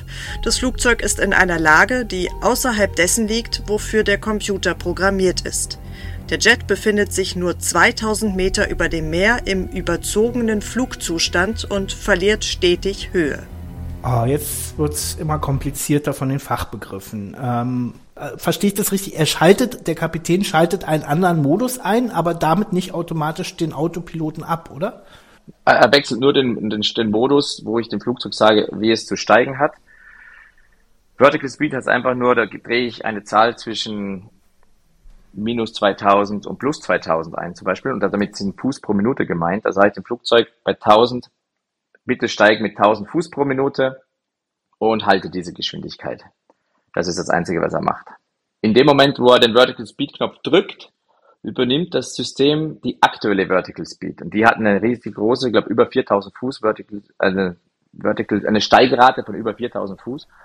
Und in dem Moment, wo ich Vertical Speed drücke, übernimmt das System diese 4000 Fuß Steigrate und die kann ich dann mit so einem Rädchen nach unten drehen und dann eine niedrige Steigrate einstellen. Ist aber ein sehr träger Mode, einfach auch aus Passagierkomfort. Ähm, der Stick Shaker, was, wie muss ich mir das vorstellen? Äh, und wie, wie häufig kommt es vor? Also ich stelle mir das äh, eine äh, schon als besondere Erfahrung vor, wenn plötzlich der Steuerknüppel so wackelt. Also äh, wie ernst ist diese Warnung zu nehmen? Also Stick Shaker ist so ziemlich eine der ernsten Warnungen, die wir bekommen können. Und das ist schon ein Indiz dafür, dass einiges vorher falsch gelaufen ist im Prinzip. Also das ist so ein, ein Motor, der, der rüttelt dann an der Steuersäule und der warnt den Piloten davor, dass er sich kurz vor einem Strömungsabriss befindet. Dass das Flugzeug zu langsam ist für diesen Flugzustand, für diese Anstellwinkel und ist eigentlich so eine Art Warnung, wenn du jetzt nichts machst und die Nase senkst, dann stallen wir. Im Endeffekt. Nichts mehr und nicht weniger. Und das wissen wir, äh, zumindest die, die unsere Folge zu Air France 447 gehört haben, ein Unfall, der später passierte, aber hier ähnelt sich die Situation. Die sind im, über Meer, äh, die Piloten sind desorientiert oder sind sich nicht ganz klar, was hier eigentlich passiert. Ähm, so ein Strömungsabriss kann auch aus viel größerer Höhe ganz, ganz gefährlich werden. Die sind wirklich nur 2000 Meter, das ist gar nicht viel, äh, über dem Meer. Wäre das überhaupt noch machbar gewesen, als der Stick Shaker losging? Es war ja noch kein Strömungsabriss, aber kann man dann trotzdem noch das Flugzeug abfangen? Also bei Stick Shaker ist das Flugzeug absolut äh, zu beherrschen. Also ist jetzt nicht ein Daily Business sozusagen, dass ein Stickshaker ankommt, aber das Flugzeug ist mit einem Stickshaker absolut dann wieder flugfähig, wenn man die Nase senkt die den Flugweg stabilisiert und Pitch-Power-Werte einstellt, wie das vorher trainiert wurde. Ist absolut kein Notfall. Ist das, Erstmal. ist das aber so, ich meine, man muss sagen, ähm, vor Birgen Air gab es ja nicht so viele Abstürze ähm, in, die, in diesem Szenario. Ist es trotzdem so, dass ein Pilot auch 1996 ist das passiert, eigentlich wissen muss, okay, Strömungsabriss, das lernt man sozusagen wahrscheinlich schon auf dem kleinsten Flugzeug, wo man seine Ausbildung Nase nach unten, oder? Also da, da hat er einfach blockiert, richtig, oder? Richtig. Absolut. Und es gibt auch im, in, in den Manuals ist immer ganz groß mit drei Rufezeichen always respect the stick shaker. Also praktisch immer, der stick shaker ist immer zu beachten und das äh, praktisch Stall Prevention Verfahren anzuwenden. Also das Nase senken, Schub geben und einfach den Anstellwinkel zu reduzieren. 23.46 Uhr und eine Sekunde. Die letzten 80 Sekunden des Fluges beginnen. Der Kapitän versucht verzweifelt, die Kontrolle über die Maschine zu erlangen. Die Sätze auf dem Stimmenrekorder sind kaum noch verständlich, Wortfetzen, Fragmente einer Crew, die sich in einer extremen Notsituation befindet. Was aber deutlich zu hören ist, der zweite Kapitän, Moulis Evrenojolo, weist zweimal auf den Fluglageranzeiger hin, den ADI. Auch der Copilot empfiehlt dem Kapitän Nose Down. Doch statt die Nase abzusenken und dem Strömungsabriss entgegenzuwirken, diskutieren Kapitän und Copilot über die Triebwerksleistung.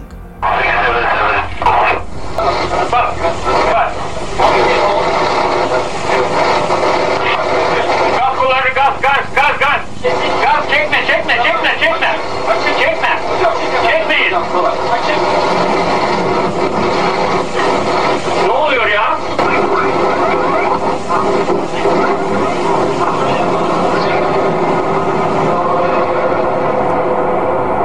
Das ist die deutsche Übersetzung dieser letzten 80 Sekunden auf dem Stimmenrekorder. Sir. ADI, Nase runter. Jetzt. Schub! Disconnecte den Autopiloten. Ist der Autopilot aus? Er ist disconnected, Sir. Der Autopilot ist aus. ADI. Wir steigen immer noch nicht? Was soll ich bloß machen? Sie können das Flugzeug abfangen. Wir halten die Höhe. Die Höhe ist okay. Ich schalte in den Altitude Hold Mode. Schalt den ein, schalt den ein. Altitude Hold. Okay, 5000 Fuß.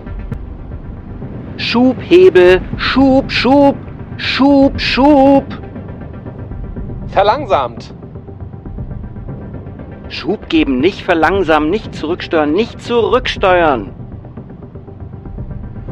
Okay, ist ja gut. Ist voll offen. Ist offen.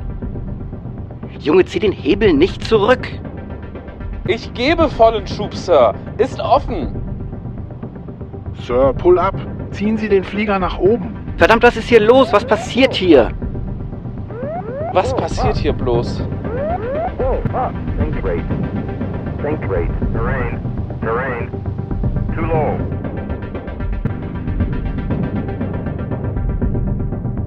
Ja, aber es macht schon betroffen, wenn man da mithört. Also, boah, das ist echt hart.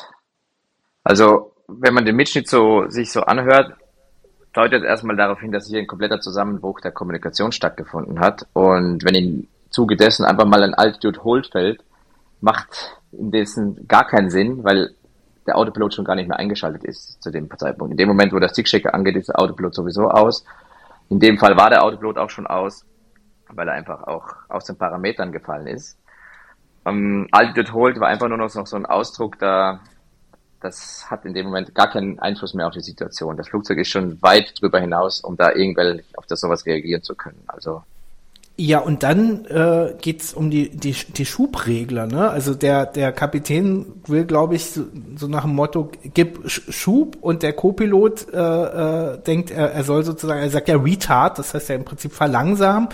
Ähm, wie erklären Sie sich das? Also ist, ist es überhaupt der richtige Schritt, jetzt an den Schubregler zu gehen oder müsste man nicht sozusagen die Fluglage eigentlich verändern? im Prinzip, die Fluglage hätte schon lang vorher verändert werden sollen. Die Schubregler in diesem Fall haben auch gar keine Auswirkungen mehr jetzt auf diesen Zustand, weil sie sich eigentlich schon, sie sind schon upset im Prinzip. Also sie sind eigentlich schon aus dem unkontrollierten Flugzustand wirklich gar ausgetreten im Prinzip. Sie haben gar keine Möglichkeit mehr, das Flugzeug jetzt äh, mit, mit Schub zu kontrollieren. Sie müssen erstmal die Nase senken. Und das ist eigentlich nur Ausdruck der kompletten Hilflosigkeit und macht mich insofern betroffen, dass ich einfach sagen muss, der Fehler ist schon so weit vorher entstanden, dass jetzt eigentlich schon alles zu spät ist, meines Erachtens. Aber es gibt offenbar wenigstens einen oder ja anderthalb Kollegen, die dann schon doch noch sich an die Basics erinnern. Das muss man sagen. Nämlich der zweite Kapitän, der sitzt Mhm. da hinten dran, weil es so ein langer Flug ist und der soll den irgendwann ablösen, den Kollegen. Der sagt einmal ADI, das ist glaube ich das steht für Fluglageanzeiger, Attitude Director, sagt er einmal. Und er sagt dann irgendwann nochmal, wenn ich es richtig gesehen habe, Nose Down ähm, oder so sinngemäß. Also das scheint ja doch die richtige Idee zu sein, aber der hat sich da einfach nicht durchgesetzt, oder?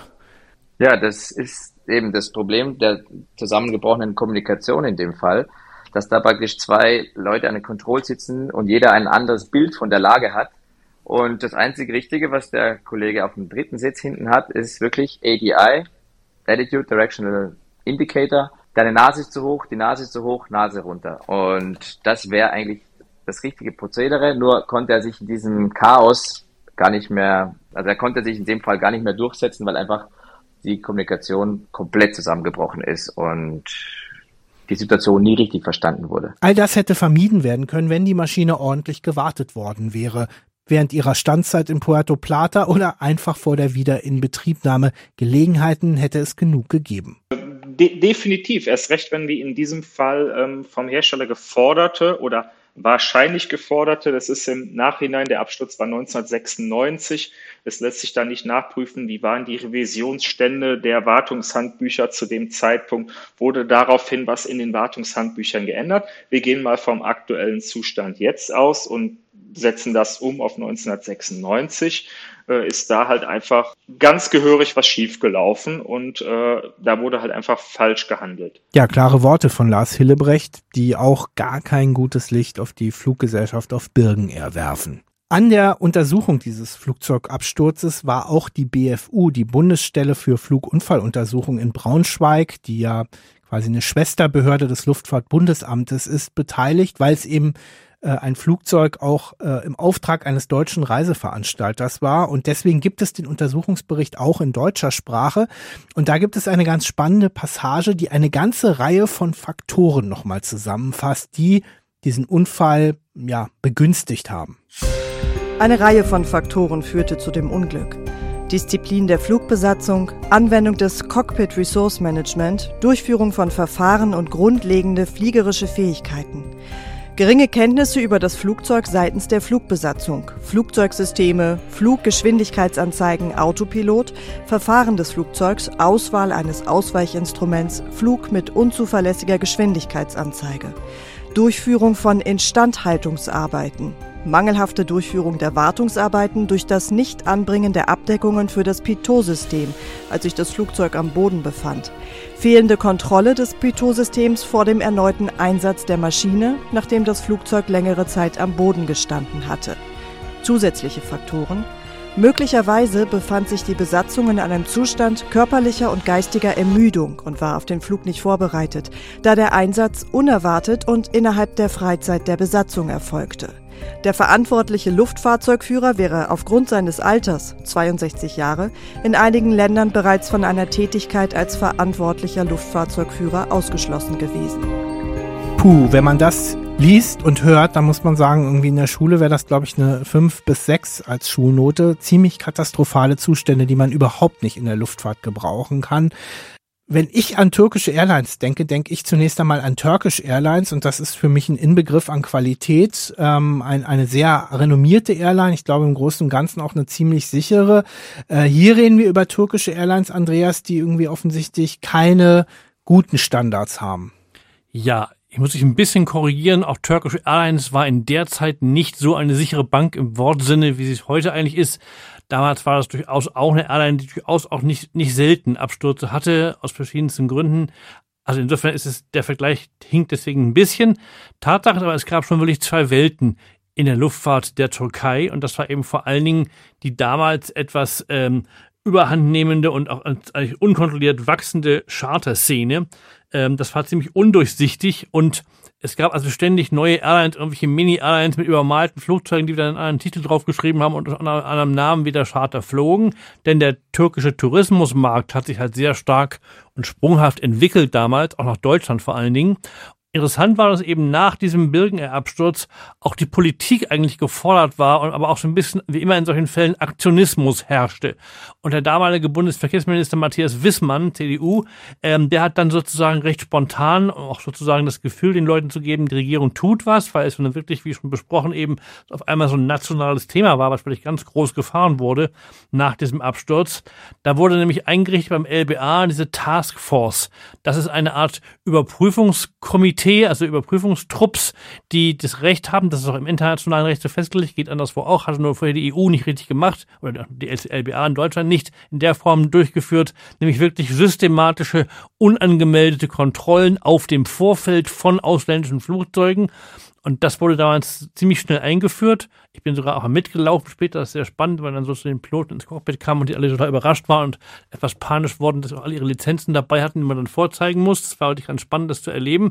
Damals jedenfalls waren nicht zu Unrecht, auch natürlich gerade nach dem Absturz Birgen Air, die eben außer Rand und Band geratene türkische Charterszene war Teil dieser Ermittlungen. Ähm, und das führte im Extremfall dazu, dass die, das war damals auch neu, die sogenannte schwarze Liste, das ist auch eine Erfindung von damals, gibt es heute noch, auch von der EU, heutzutage wird es immer noch rausgegeben, Blacklist einmal im Jahr. Und es gibt viele Airlines, auch heute, dass manche, für manche Airlines auch außerhalb Europas ist das ein Riesenproblem. Wenn sie die EU bannt, haben sie echt ein großes Problem, ihre Geschäfte weiterzuführen. Und damals gab es eben auch etliche türkische Airlines, die aufgrund von solchen Befunden, die diese Taskforce ermittelt hatte bei Spontankontrollen, deswegen auf den Index kamen. Es gab zum Beispiel, also ist ja immer so, dass nach solchen Unfällen auch natürlich die Sensibilität nicht viel höher ist. Das eben nach jedem Unfall, dass in dem Bereich, wo es den Unfall gab, aus dem Land, mit dem Flugzeugtyp, plötzlich gibt es jeden zweiten Tag irgendeine panische Meldung, weil einfach alle viel genauer hingucken oder auch ganz kleine Sachen, die vorher keiner beachtet hätte, plötzlich aufgebauscht werden zu großen Fehlern, Inzidenz, also Zwischenfällen, die es vielleicht gar nicht sind. Aber damals gab es wirklich eine Menge Angriffsfläche der Türken. Zum Beispiel gab es eine Airline, die hieß Onur Air, die war relativ groß, auch eine Charter Airline, und die war dauernd in den Schlagzeilen. Der ist nie was passiert, da gab es nie einen Unfall, aber die war einfach dauernd irgendwie betroffen von Sicherheitsmängeln und die ist auch, glaube ich, teilweise auf dem Index gelandet damals. Und das war also über Monate, wenn nicht sogar ein Jahr lang oder länger, wirklich ein großes Thema auch in der Presse. Kommen wir nochmal zu Sibylle Jatzko, der Frau, die den Angehörigen der Katastrophe Halt und Unterstützung gegeben hat. Wie genau sah das eigentlich aus? Was hat sie getan für und mit den Bürgenehr-Angehörigen? Dann hat sich das ja nach Bürgenehr sofort ergeben, dass ich Ansprechpartner für die Medien wurde, weil man mich da ja schon kannte in der Nachsorge und die alle sofort dachten, jetzt bestimmt große Nachsorge und so weiter. Und da war ich Ansprechpartner, war ich dann überall mit irgendwelchen Interviews beschäftigt und lernte dann bei Schreinemarkers, bei, die damals noch so eine Talkshow hatte, äh, lernte ich eine Bürgenehr-Hinterbliebene kennen und die ihrerseits eben das sagte, was alle Hinterbliebenen auch immer wieder sagen, ich möchte so gerne die anderen kennenlernen. Können wir nicht über sie einen Aufruf machen, dass wir mit den anderen zusammenkommen und, und, und.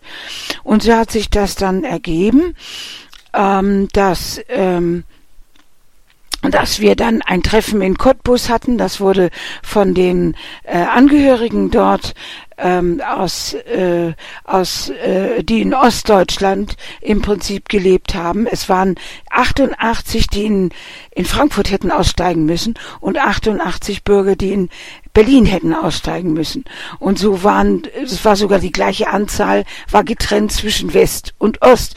Und wir haben uns dann aber alle äh, zusammengetan und haben dann mit der Nachsorge angefangen, die ähm, tief heute noch, also mir, wenn ich nur jetzt, wie jetzt auch dran denke, tief, tief beeindruckend waren. Auch da waren wir 90 bis 100 bei dem ersten Treffen, das war in, in, in Seeheim-Jugendheim im Lufthansa-Haus, wo wir da dort alle zusammen waren und wo das äh, war ja ein Monat nachdem das, das Ereignis stattgefunden hat, hatten wir bereits schon das erste Treffen.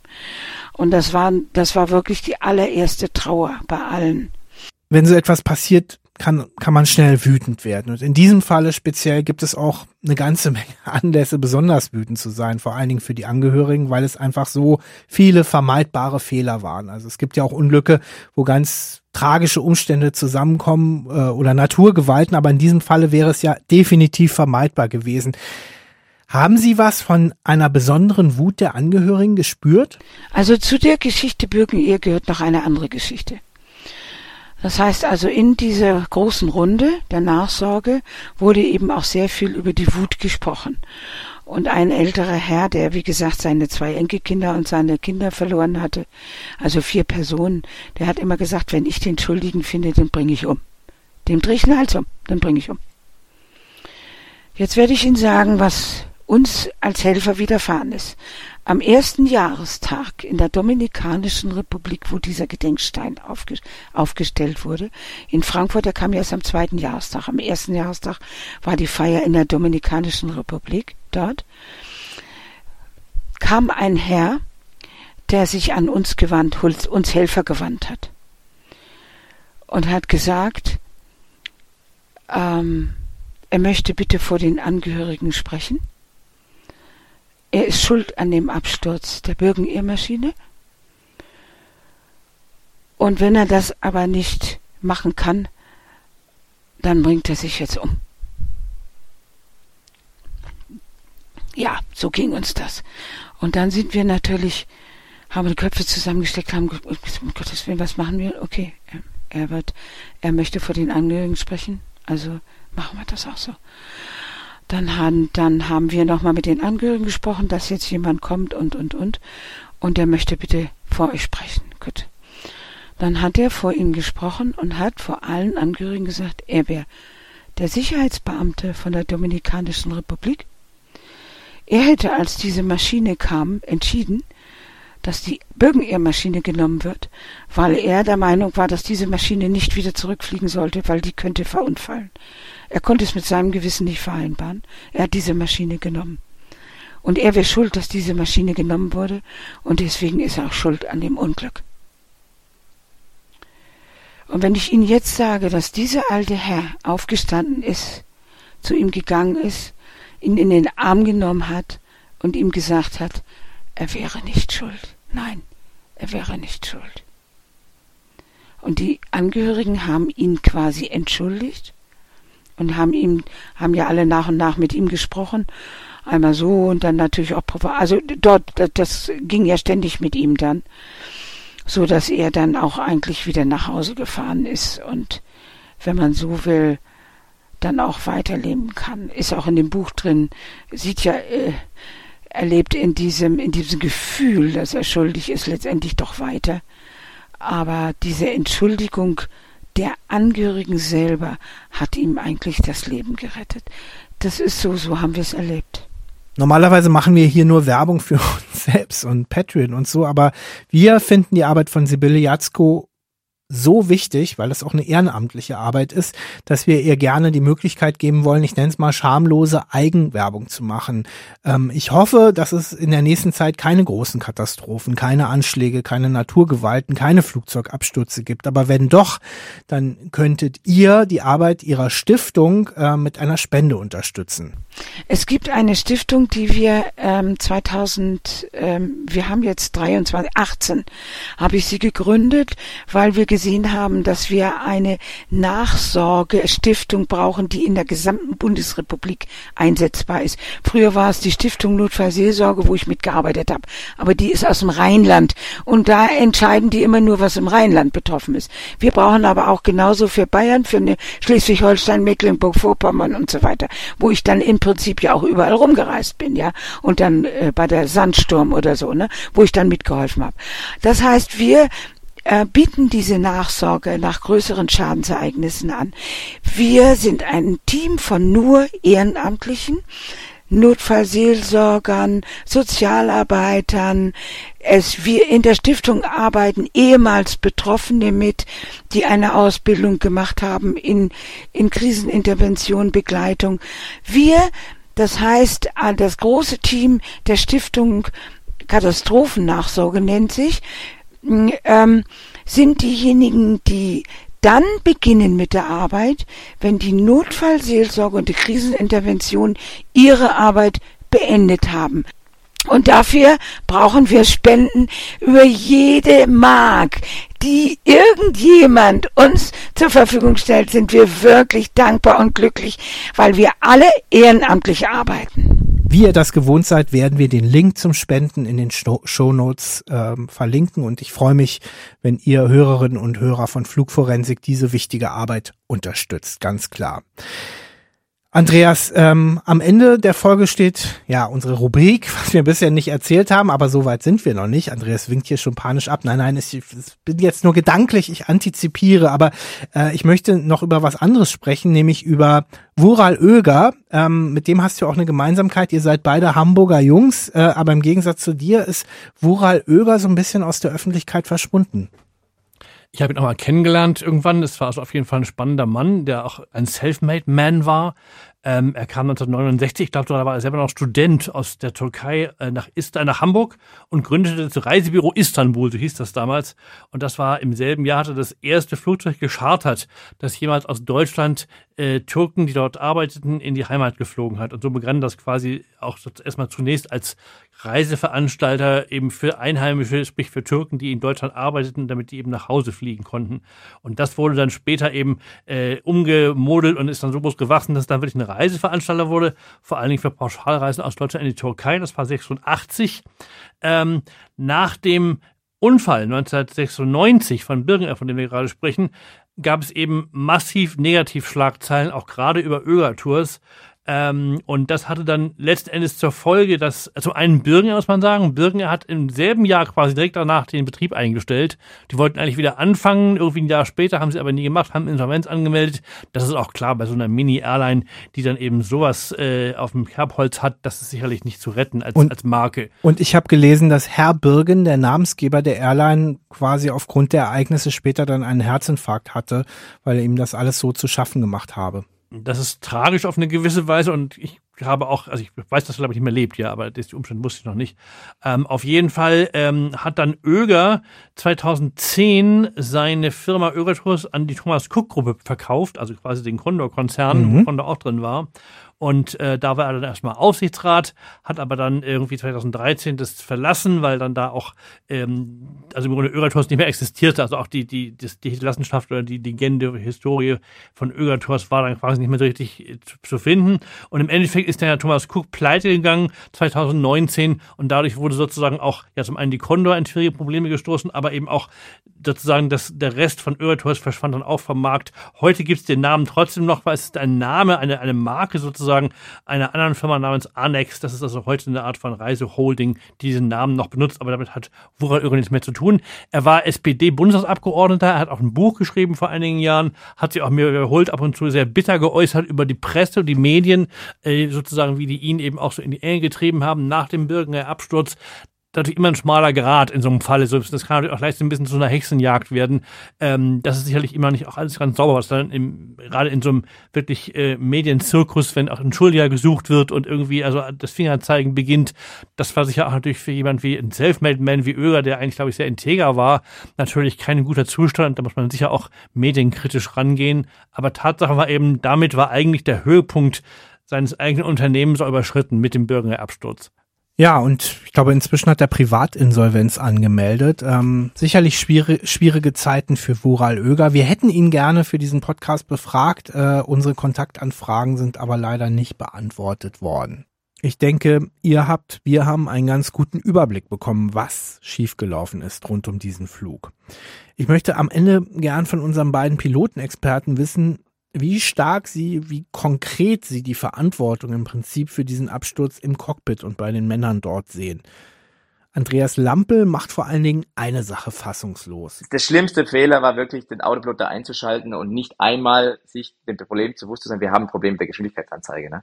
Und klar, wir reden jetzt davon, dass wir 20 Jahre später das alles schön trainieren im Simulator, auch recht oft wirklich auch machen, weil es ist öfters, als man denkt, diese Sachen, also diese Themen, Airspeed.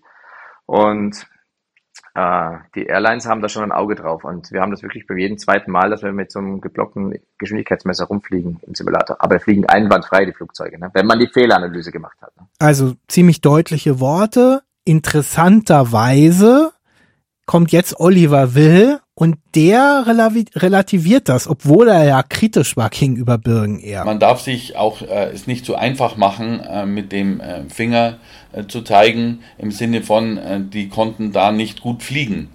Äh, aus Cockpit-Sicht ist diese Situation extrem verwirrend und sie ist vor allem sehr verlockend, mich als Pilot in eine falsche äh, Richtung zu dirigieren. Äh, genau das scheint äh, im, in der Anfangssequenz des Unfalls damals äh, passiert zu sein. Wenn ich eine Geschwindigkeitanzeige äh, habe, die mir anzeigt, dass ich immer schneller werde, äh, werde ich mit den vielen tausend Stunden, äh, die auch dieser äh, Kapitän äh, bereits hatte, aufgrund meiner Erfahrung äh, logischerweise äh, den ähm, die äh, steiler äh, steigen, um die Geschwindigkeit unter Kontrolle zu halten. Das ist, was ich seit äh, Zehntausenden von Stunden routinemäßig jeden Tag mache. Ähm, hier gibt es jetzt allerdings äh, den äh, Einfluss, dass erstens die Zusammenarbeit innerhalb der Crew nicht optimal war. Ja, ich äh, muss mir aber an die Nase fassen. Auch wir haben äh, noch seit 1996 äh, weiter dazu gelernt. Äh, zweitens aber, äh, dieser Fall, dass ein Instrument immer schneller anzeigt, das andere möglicherweise immer langsamer, ich äh, von Problemen konfrontiert werde, dass ich eigentlich schon langsam logisch zu dem Schluss kommen müsste, in Wirklichkeit bin ich doch vielleicht sogar zu langsam, aber ich eine zusätzliche Warnung bekomme für äh, Überschreiten der Höchstgeschwindigkeit, gleichzeitig gepaart mit einer Niedriggeschwindigkeit Strömungsabrisswarnung. Spätestens jetzt wird es äh, unübersichtlich und ähm, ich kann ganz plump sagen, nur durch das Einführen ganz klarer Verfahren stehen wir heute besser da. Ich möchte auf die damalige Zeit bezogen den Vorwurf mir wirklich ersparen und äh, lediglich sagen, dass die Industrie daraus einen ganz tollen Schluss gezogen hat, wenn es heute auch nur einen Ansatz der Unsicherheit über die Geschwindigkeitskontrollen gibt, werden die ab dieser Sekunde schlichtweg gesagt ignoriert und das Flugzeug geradeaus geflogen. So wird es nämlich auf jeden Fall weiterfliegen. Banal gesagt, die Nase muss drei Grad über den Horizont, die Leistung muss auf einen mittleren Wert gesetzt werden und die Schräglage äh, möglichst auf Null. Und dann wird dieses Flugzeug äh, in jeder Situation auf jeden Fall fliegen. Andreas, jetzt kommen wir aber zur Rubrik, was wir sonst noch rausgefunden haben. Ich habe es vorhin geteased, aber bisher noch nicht erzählt haben. Ich habe was rausgefunden, aber heute möchtest du vielleicht anfangen. Ich soll anfangen. Fang an. Einen anderen alten Bekannten habe ich als Namen bei der Recherche gefunden, den wir hier auch schon zwei oder dreimal interviewt haben, nämlich den äh, Anwalt Elmar Gimulla. Er war einer der Juristen, die sich um die Entschädigungen, die Abfindungen oder ja, das Schmerzensgeld für die Angehörigen gekümmert haben. Das hat er hier schon mehrfach erklärt. Da gibt es eigentlich Regelungen und Gesetze. Das war natürlich für ihn als Jurist eine ganz spannende Konst äh, multinationale Konstruktion. Was ich rausgefunden habe, ähm, die höchste Abfindung oder Entschädigung ähm, muss gestehen, ich weiß jetzt gar nicht, was das korrekte Wort ist, ob es, ob Entschädigung. es Entschädigung ist oder ja. Schmerzensgeld oder Abfindung. Jedenfalls eine Mutter aus Brandenburg, also die zu dem Teil der Passagiere gehörte, Angehörige von den Passagieren, die bis Berlin-Schönefeld fliegen ähm, sollten, die hat den höchsten Betrag bekommen. Die hat nämlich äh, ihren Mann verloren und gemeinsam hatten sie ein Kind, ähm, ein kleines Kind und diese Frau hat damals in D-Mark gerechnet 500.000 D-Mark bekommen. Die anderen haben teilweise deutlich weniger bekommen. Hast du auch noch was rausgefunden? Also ganz ehrlich, zum Abschluss ehrlich gesagt nicht, weil das haben wir auch schon, glaube ich, jetzt sehr umfassend äh, behandelt. Ich wollte nur die sozusagen als kleine Anekdote am Rande erzählen, dass ich äh, wahrscheinlich das teuerste Pitto-Rohr aller Zeiten besitze, äh, weil ich nämlich äh, auf der Concorde-Auktion in Paris bei Christie's 2003 war das, nach dem Ende des Concorde-Dienstes bei Air France wurde also unter riesigem Andrang des Publikums in Paris wurden Ersatzteile und aber auch Einzelteile der Concorde und andere Dinge rund um dieses Flugzeug versteigert, unter anderem ein Pitto-Rohr. Und das war von, ich weiß nicht, 500 einzelnen Lots, wie es heißt, also von Positionen, die aufgerufen werden zur Versteigerung, das mit 2000 Euro absolut günstigste. Und das habe ich mir natürlich gekauft und so habe ich seit der Zeit zu Hause in einem Ehrenplatz hinter Plexiglas ein Pitorohr stehen. Kann mir also jeden Tag ansehen, wie ein Pitorohr aussieht. So viel Geld für ein Pitorohr. Andreas, äh, planst du denn irgendwann das dann in einem Museum auszustellen, für die Allgemeinheit zugänglich zu machen? Das wird sich finden, vielleicht wenn ich einen Stifter finde. Also äh, die Sammlung an Memorabilia nennt sich das, glaube ich, von Andreas Spitz, ist wirklich beeindruckend. Ich kann hier gar nicht auf Details eingehen. Eingehen möchte ich aber auf die Art und Weise, wie ihr uns unterstützen könnt. Das tut ihr ja Allein schon, in, indem ihr bis hierhin gehört habt, das ist großartig. Dankeschön. Aufmerksamkeit ist immer das schönste und beste Lob für uns. Aber vielleicht wollt ihr uns auch ein bisschen finanziell unterstützen, zum Beispiel bei Patreon. Ihr könnt Patreon werden in der Economy, Business oder First Class. Das geht schon ab knapp drei Euro im Monat los. Was wir euch dafür geben, ist natürlich dieser Podcast und in der Business und First Class interessantes Bonusmaterial. Ja, und außerdem dürfen die First Class Patrons immer Vorschläge machen für den Fall, den wir in der letzten Folge des Jahres behandeln und dann auch in einem Voting ja, ihren Lieblingsvorschlag auswählen. Für dieses Jahr ist die Abstimmung schon gelaufen. Dazu verraten wir dann im Dezember mehr. Ähm, ihr könnt uns auch äh, bei Apple äh, abonnieren als sogenannten Business Class Support. Da gibt's das äh, Bonusmaterial und ihr könnt sehr gerne auch in unserem Flugforensik Merchandising-Shop einkaufen. Da gibt's immer mal wieder Rabattaktionen. In diesem Herbst bis zu 20% Rabatt. Schaut gerne vorbei. Auf Instagram zum Beispiel sagen wir da noch immer Bescheid, wenn es eine Rabattaktion gibt. Wer uns bei Patreon unterstützt, kriegt ein Shoutout. Das sind die aktuellen First Class Patrons. The Nacho, Peter Köcher, Thomas Rützel, Rebecca Alpers, Tonga, Michael Roth, Hütte 124, Lisa Scherle, Julia Grassi, Jennifer DE, Stefan Frese, Michael Lerch, Jens Knauer, Matteo MD11, Daniel Schöner, Leon F., Kai Michael Poppe, Ira Adam, Manu S., Felix Keller, Raya Katz, Daniel Freisleben, Michael Harms, Sven Christian, Christina Schaffner, Andreas Agazzi, Jan Hanspach, Daniel Schlegel, Andrea Elia Berchtold, Fabian Pfister, Andreas Agazzi, Ricardo Stelter, Stefan Kirschsieper, Kevin Kausemann, Fotis T., Lukas Willibald, Andreas Linsen, Klaus Erwüst und Gazi Legas. Dankeschön. So, und hier kommen jetzt die Business Class und Economy Class Patrons. Moritz, Jörg G., Lou Hülz, Daniela Bütche, Daniela Straube, Harry Gerpo, Christiana De Simone, Micha, Coniflex, Felix, Philipp, CS, Dirk Lute, Annike, Nina, JSA vor dem Reimersbache, Hannes Werning, Hendrik Schröder, Lawrence E. King, Roman Frauenberger, Susanne Mörke, Timo Schröder, Peter, Romana Lindinger, Kerstin Ludwig, Lars Glück, Axel Reinhardt, Fabio Steiner, Felix Böttcher, Hashiwai, würde ich mal sagen, Erik, Marius, Janik Wie, Filsen aus den Lüften, Helge, Leander, Stefanie Hecht, Benjamin Domenich, Sven Buchholz, Axel Budde, Matti A320, Anna Rothgang, Jonas Langenegger, Pascal Suter, Caro Steinhäuser, Maximilian Bischoff, Cento Sey, Cornelius G., Alexander Große, Jimmy, Sabine Kretschmer, L. Schlautmann, Volker Wegner, Vincent Leuthold, Nina Koppig, Sandy D., Elena Pfeil, Antje Rosebrock, Thorsten, Tim, Inken Perschke, Andreas Jeinl, Felix Weber, Alois Weber, Jens Hörburger, Tore Kutschan und Miriam. Auch euch herzlichen Dank. Von mir auch.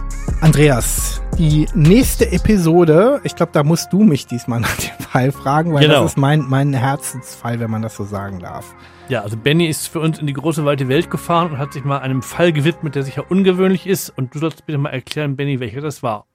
Ähm, die, ein Fall aus Italien und die Italiener nennen es nur La Strage di Ustica, das Blutbad von oder das Massaker von Ustica, eine kleine Insel nördlich von Sizilien, ein sehr, sehr mysteriöser Absturz äh, vor vielen, vielen Jahren, der fast so sagenumwoben ist wie der Fall MH370. Ich bin nach Italien gereist ähm, und die Ergebnisse unserer Recherchen und die Aufarbeitung dieses wirklich sehr komplexen Falles, die liefern wir euch in Episode 17 am 27. Oktober. Ja, und vor allen Dingen könnt ihr sogar, das sag ich mal verraten, in Bologna das Wrack dieses Absturzes von Ustica heutzutage noch besuchen. Das ist eine besonders ungewöhnliche Konstellation. Das stellen wir euch dann alles vor, gibt auch Video- und Tonmaterial aus diesem Museum mit dem Wrack.